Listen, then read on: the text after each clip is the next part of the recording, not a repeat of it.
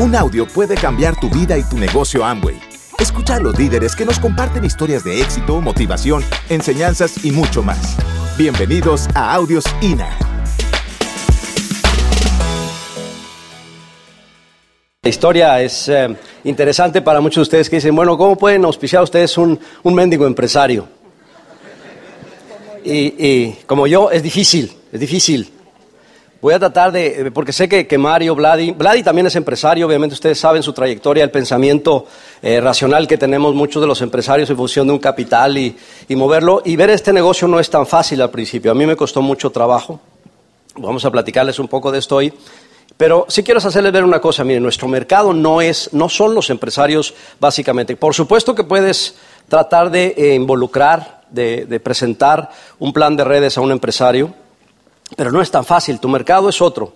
El mercado masivo de esto, así como decía Regina ayer, es masificar esta idea, porque si no, eh, te metes en mucho lío. Sin embargo, sin embargo, eh, muchos líos de esfuerzo. Sin embargo, quiero hacerles ver una cosa, miren, para los que quieran eh, realmente hablar de esto, tienen que hablar de lo que realmente aquí, eh, lo que yo le llamo el apostolado del empresario tradicional mexicano. No es fácil ser empresario tradicional en México. En la Ciudad de México se necesitan 120 documentos para abrir una empresa. 120. Obviamente, ¿quién lo cumple? Nadie. Too much regulation, como dirían los americanos. Entonces, eh, de que entregue el eh, civil y que entregue el, eh, la, la- la escritura, lo- los notarios en México por una escritura son tres mil pesos. Una mendiga escritura. Registros. Luego les platico la de Luis Joven. Pero creo que es importante que sepan que hay muchísimas contingencias para los empresarios o que quieran ser empresarios tradicionales. Tienes la contingencia del concepto geográfico, ¿dónde voy a, dónde voy a poner mi negocio?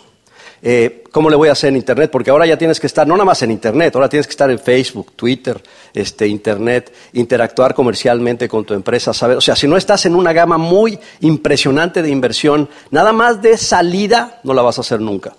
Tienes la contingencia geográfica, dónde, cómo, etcétera. Luego tienes la contingencia laboral. En México no se premia la productividad, se premia la antigüedad. ¿Qué óvole? ¿Se habían dado cuenta de eso? ¿Sí? ¿Quiénes tienen empleados aquí? ¿Y quiénes tienen lana ahí reservada para la contingencia? ¡Oh! No los pongo tan serios, nada más. Lo estoy asuntando, porque el empresario tradicional en México es apostolado. Contingencia laboral, luego te demandan laboralmente. Yo era experto, me demandaban cada rato.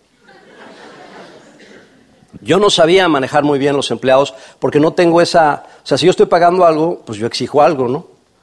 Pero, pero el, el- otra vez el, uy, jefe, no, pues, pues no se puede, jefe.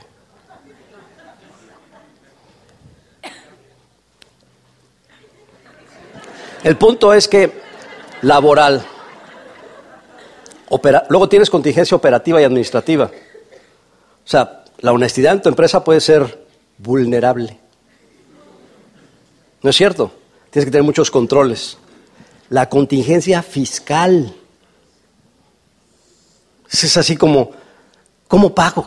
O sea, YETU, ICR, la manga del muerto, el ISPT, el SBK. Es complicado, ¿no es cierto? Necesitas un mendigo contador que esté ahí. La contingencia fiscal, la contingencia operativa, la contingencia administrativa, la contingencia tecnológica, les decía yo, eh, no vinieron todos el viernes, ¿verdad? Qué lástima. La contingencia tecnológica o global, les decía yo, una de las partes que, que les decía yo en el liderazgo es que eh, yo estoy vendiendo sillas o muebles chinos con utilidad a un precio en el cual yo no podría fabricarlas en México. Ya con ganancia. ¿No pega eso? La, la contingencia tecnológica también. Tú empiezas a hacer un proceso y a la semana salió uno más barato, más fácil, más rápido. Y tú ya invertiste una la nota ahí. La contingencia global, la contingencia tecnológica, la contingencia administrativa, la contingencia laboral, la contingencia fiscal, todas esas contingencias las vive un empresario tradicional aquí en México, o no, los que son empresarios. Te levantas y dices, ¿y hoy qué va a pasar, cabrón? Es un chorro de broncas. Cuando yo vi este negocio, yo tenía muchísimos problemas de contingencia. No porque fuera un mal empresario, no, no es eso.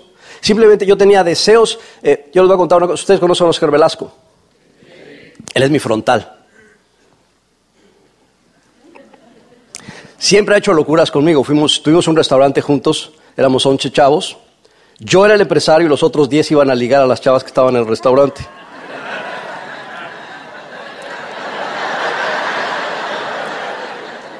Oscar Velasco era un socio.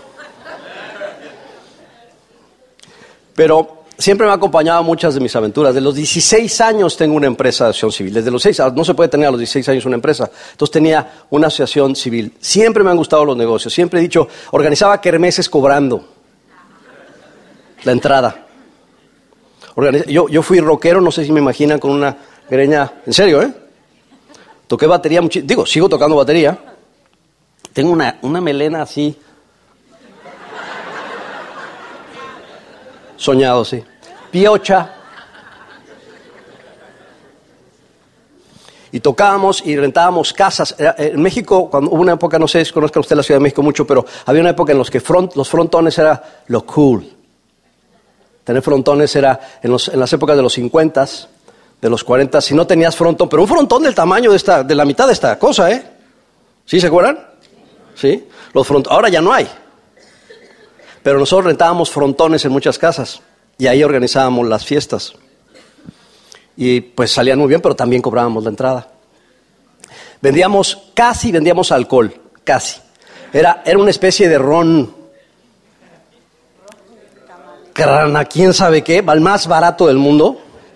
Y lo vendíamos a precio de nightclub.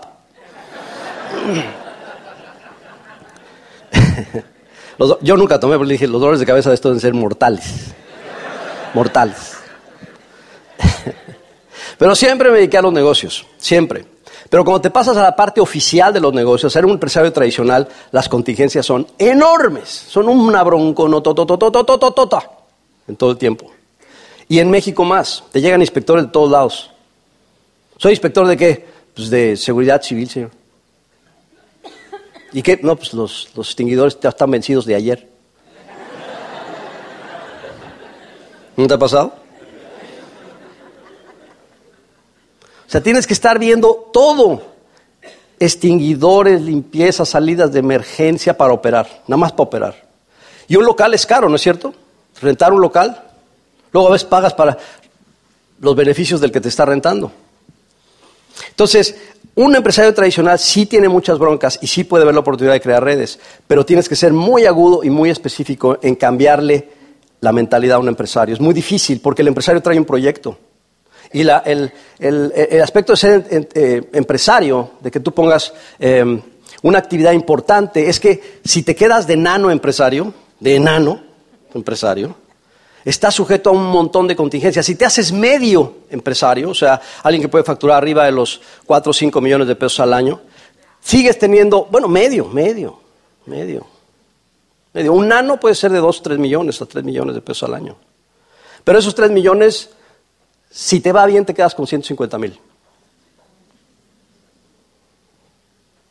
Son un chorro, ¿no?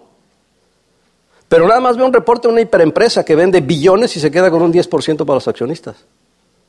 La gente no se da cuenta del impacto. Oye, muevo un chorro de lana, muevo 10 millones de pesos al año. ¿Y cuánto te queda? Pues como 300 mil pesos. Es un chorro de gastos. Un chorro de gastos, ¿o no, mi querido empresario? Le vas sumir, sumir, sumir. No, ya ni le sumo, cabrón. Que el IVA, que el YETU, que el este, que el otro, que el otro. luego te presentan este negocio. Yo al principio dije, no, para mí. Me lo presentó mi gerente de ventas. De repente me dice, ya me voy, renuncio. A mí otra vez, renuncio, me voy. ¿Qué va a hacer? Voy a poner mi negocio propio. Está bueno. Ni le pregunté de qué se trataba. Bye. Bye. Y decía, ¿Qué va a hacer? No saben lo que se va a meter. Y finalmente me invitó y me dijo, te voy a invitar a verlo. Pues órale, pues. Lo veo, Consuelo Hernández. Ya me tiró el nombre. Pero fíjense una cosa.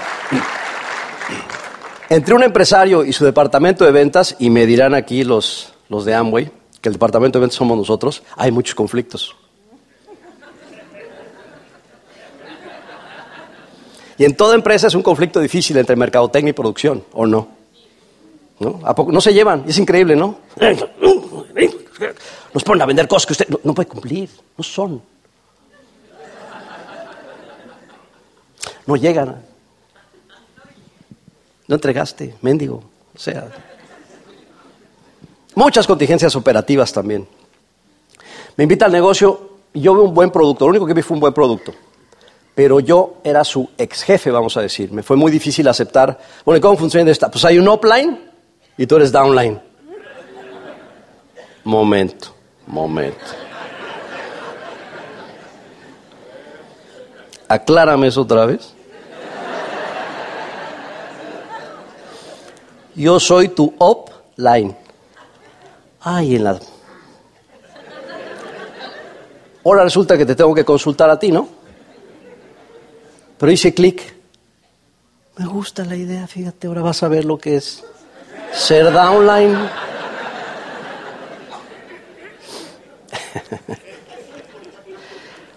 No me fue fácil, pero hice una cosa, me dijo, hay un seminario.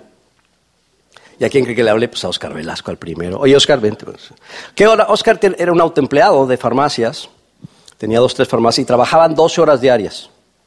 Yo ahora trabajo de 12 a 14 horas diarias. De veras, de 12 a 14, o sea, dos horas diarias. Todos los días.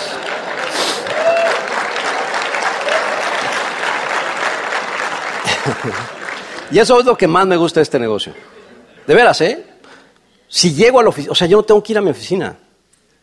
No tengo que ir a mi oficina ahora. Pero bueno, antes de adelantarme eso. Llego, hago este rollo. Eh, le digo a Oscar, le digo a otro amigo, le digo a, otra amiga. Y los, los llevo a un seminario. Les voy a contar una historia. La ficha 003 de Yusacel era mía. ¿Sí saben cómo empezó el celular en México? ¿No? No, pero es muy largo contárselos ahorita. Pero, pero hubo muchos inversionistas que no le entraron porque dijeron, es carísimo eso, hombre, no va a entrar en México. De hecho, tengo los nombres de quienes se los fueron a presentar por primera vez en México, en Cocoyoc. Y ese grupo dijo, no, ¿quién va a pagar eso? ¿Cómo un peso la llamada? Estás loco. Y fueron con Yusa, Peralta dijo, va y pum, Yusacel. Y la ficha número 3 en Perisur. Yo. Claro, puse un empleado desde las 6 de la mañana, no yo. Yo dije, ¿ya? ¿Ya? ¿Ya está listo? Ah, bueno, perfecto. Va, bien. Yo tenía un local en Perisur. ¿Conocen Perisur ustedes? O sea, les gusta comprar mendigos. Es carísimo Perisur. Pero fui la ficha número 3. Pero te, dan, te daban un bloque, un ladrillo, bueno, un ladrillo con con su strap.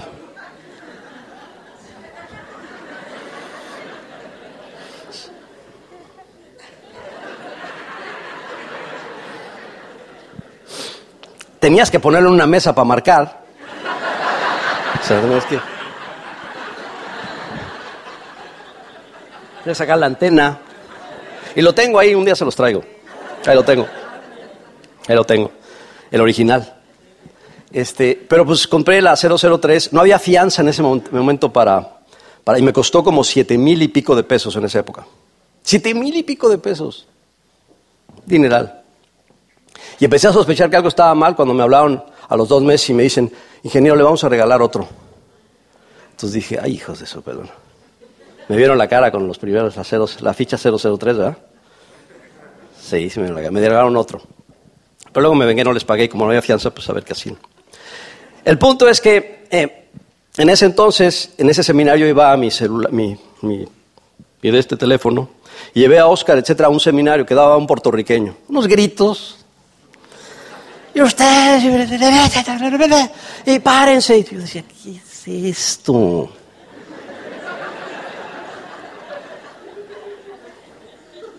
ya saben cómo es Oscar Velasco, ¿no? ¿Qué estaba haciendo? Y yo decía,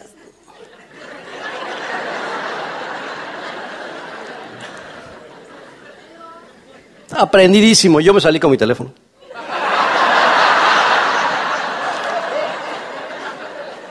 Me fui al foyer del, salón Marcaba y toda la gente.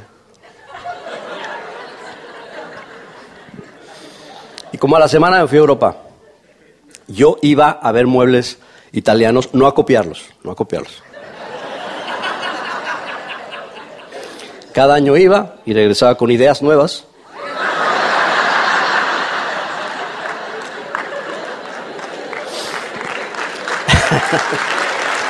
Me voy a Europa, eh, regreso y me dicen, eres plata. ¿Y qué es eso, güey?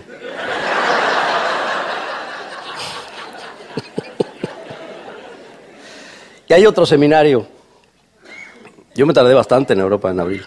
Iba cada año, como decía. Entonces llego y me, este, me dicen, no, tú ya eres plata. ¿Y qué tienes que hacer? Formarte allá. O sea, no tengo que hacer esa colo que está allá. No, perfecto.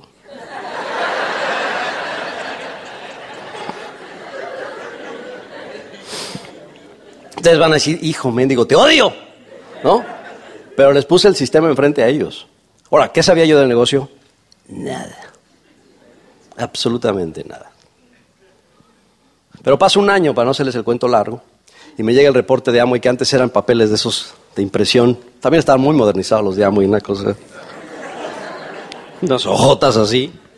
Y de repente veo resumen de movimiento, volumen total, un millón de dólares. Entonces digo, ah, chido. Esto está mal, lo imprimieron mal. Entonces de Amway con un millón de dólares de movimiento global, no que yo me hubiera ganado dinero, sino, pues ¿qué hice? ¿Dónde me metí? Yo dije, un millón de dólares aquí y para hacer un millón de dólares en mi negocio tradicional, no, pues no. A ver, déjame ver este rollo otra vez. Y fue cuando me empecé a meter. Pero me di cuenta del poder que tiene la duplicación en ese momento, el poder que tiene un sistema capacitando a otros en otro momento. Y dije, ¿sabes que Esto funciona. Pero quise poner mi sistema.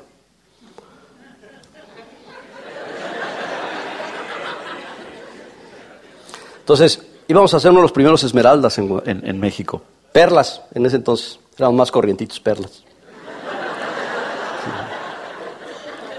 Entonces, fuimos eh, eh, y me fui a Guadalajara. Y había un grupito ya casi a punto de calificar, había como 80 personas. Fui a Guadalajara. Y entonces me voy a quedar aquí dos semanas para calificar este grupo. Entonces, de 80 personas, en dos semanas quedarán seis. Un éxito. Borré a 74 personas. O sea, ustedes me ven aquí muy afable, muy buena onda, pero no, ¿eh? Yo impuse mi forma de trabajo tradicional, que es ser jefe. Ya les he dicho que había corrido yo un chorro de gente en el negocio tradicional, pues aquí fue fácil igual. Impuse, dije, tra, por y tú y tal a la semana dijeron, está loco, está güey, está, chilango, mendigo, adiós. Chilango y en Guadalajara. Que luego les platico que es chilango realmente, porque están tienen una misconception de mi chilango. Y el punto es que he hecho a perder eso y digo, ahí pude haber dicho, sabes que el negocio no funciona. ¿No es cierto? No es para mí, no funciona. Ahí se ven. Pero dije, no, no, no, no, no. Algo hice mal. ¿Qué hice mal? No meterlos al sistema, hice mal todo. No metí el sistema, no me capacité en cómo manejar a las personas. Como eh, el Carnegie para mí era, pues, ¿cuál Carnegie? A ver, ¿cuál tú tienes razón? Yo tengo razón, se acabó. Oye, te no, no, no, no. Yo no te entiendo. Tú me entiendes a mí, punto, se acabó. Me eché a, a, todas esas personas. Hasta que empecé a hacerlo otra vez bien, llegamos a Esmeralda ahí, lo entendí y nos fuimos a Diamante. Pero caímos en el 94. Una belleza de época en la Ciudad de México, en el país. Una devaluación. Pobre Amway, así. ¿Qué tenemos que hacer? ¿Cambiar los precios diario, cada semana? ¿Qué vamos a hacer? Y así fue, ¿te acuerdas? Cambiar precios cada rato. Obviamente la gente se decepciona, no puede alcanzar los precios. Y además teníamos los precios caros. Éramos el Amway Elite en ese entonces. Y además precios caros y en dólares y el rollo, bueno, pues un desastre, ¿verdad? Entonces, si tú crees que no te puedes caer que no hay ciclos en este negocio, sí hay, ¿eh? sí hay. Sí, porque tú crees que todo va así, los negocios no son así siempre. Hay competencia, como hablábamos ayer, hay engaño, hay, hay, hay, mucho, un montón de contingencias también que no conoces. Amway trajo el negocio multinivel a través del sistema a México. Todos estamos aquí gracias a que se cambió una forma de pensar. Y nosotros la creamos. Nosotros trajimos la competencia. Nos vieron crecer y dijeron nosotros, ah, ya están listos. O nada más hay que volárselos a Amway para que se vengan a esta empresa. Y hay muchos. Los mejores preparados en el multinivel, ¿quiénes son? ¿Por qué? Pues por esto. Todos nos copian. Todos. Y eso lo creamos en México. Nosotros, fíjense cómo si modificamos las cosas en un país. Nada más que no nos damos cuenta. Pero nosotros trajimos el concepto de multinivel a México como opción financiera para las personas. Estaba la venta directa. Obviamente que es una empresa no, no grandísimo. Estaba la venta directa, pero el concepto de redes multinivel lo trajo Amo y el sistema. ¿O no? Digo, para los que somos viejitos ya en este rollo, sí sabemos de qué estamos hablando. De hecho, lo contaminamos rápido al país. Rápido. Luego me fui a Argentina a abrir el negocio. Luego me fui a Colombia a abrir el negocio. Luego me fui a Costa Rica, este, sí, a muchos países a abrirlos. Y fue impactante cómo se, se contamina esta idea de poder hacer dinero con este rollo. Pero lo tienes que hacer ética y profesionalmente. Pero lo que quiero hacerte ver, sí sé que muchos están involucrados. Bueno, es que, es que Martín Aguilar es este empresario, es que Vladi es empresario, es que Alfredo es, hay que tirarle a los empresarios. No siempre. Yo te puedo enseñar mucho guarín en Estados Unidos, muchos millonarios, millonarios, nada más agarrando ese sistema, de, de, de, de albañiles a millonarios. De, allá le dicen paleteros, pues son los que hacen los palets para los... Hay, un, chorro, hay un chorro de, tarimas, ¿sí?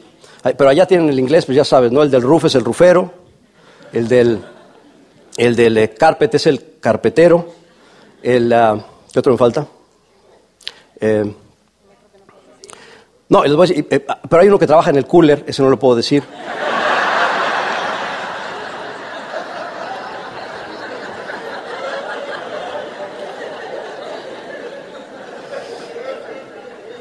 Pero de ese nivel a diamante, muchos y muchas esmeraldas.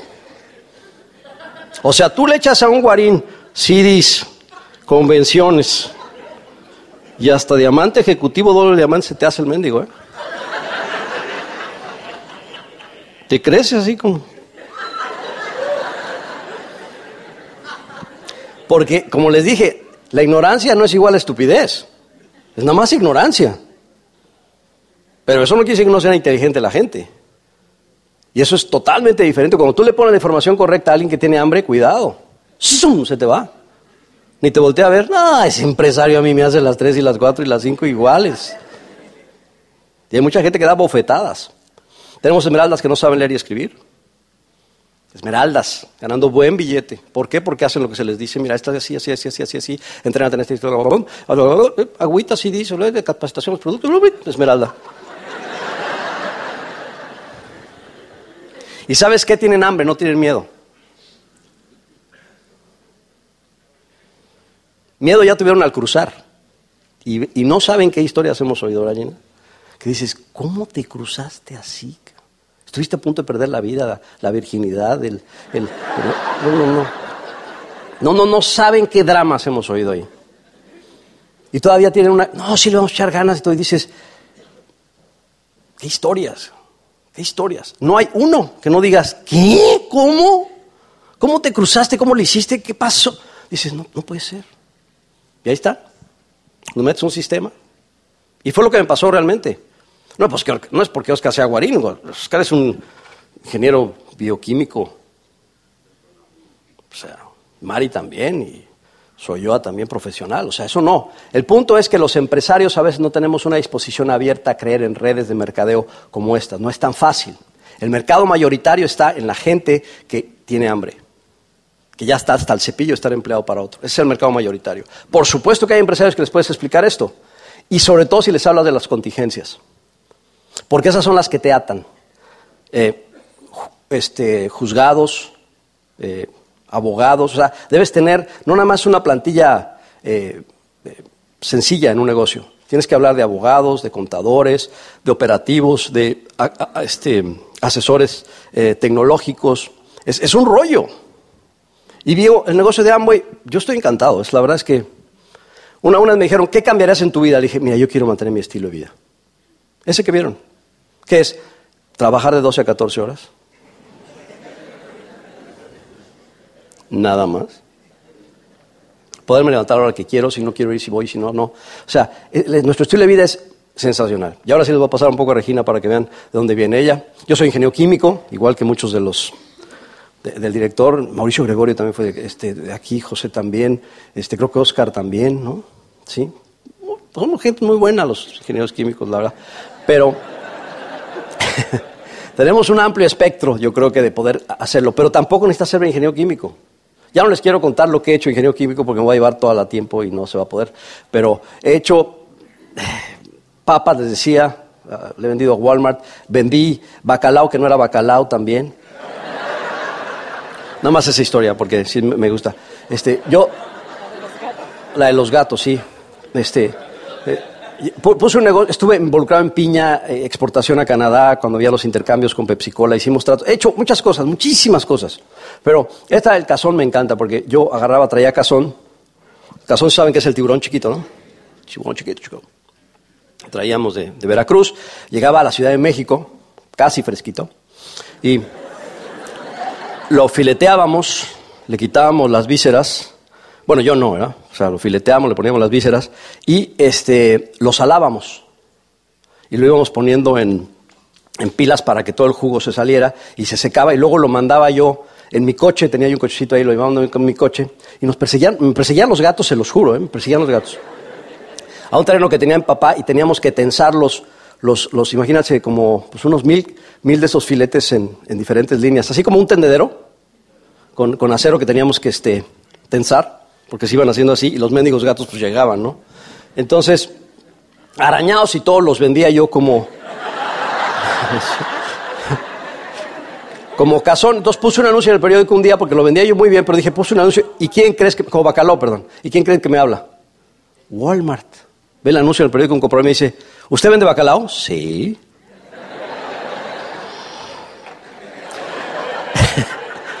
pues necesito tantos toneladas. Sí, no hay problema. Entonces empiezo a surtir bacalao. Pero tuve, tuve la... Siempre en mis facturas puse tipo bacalao. Y fue funcionando, funcionando. Hasta que me habla un día, después de un tiempo del comprador, me dice, Alfredito, sí señor, ¿cómo está? ¿Cómo le va? Todo bien, todo bien. Necesito hablar contigo. Oye, ¿qué me estás vendiendo? Pues llegó una señora y me dice que esto no es bacalao. No, no, es tipo bacalao. ¿Es tipo bacalao, desgraciado? Sí, es tipo bacalao. Entonces, ¿qué es? Cazón finísimo de Veracruz.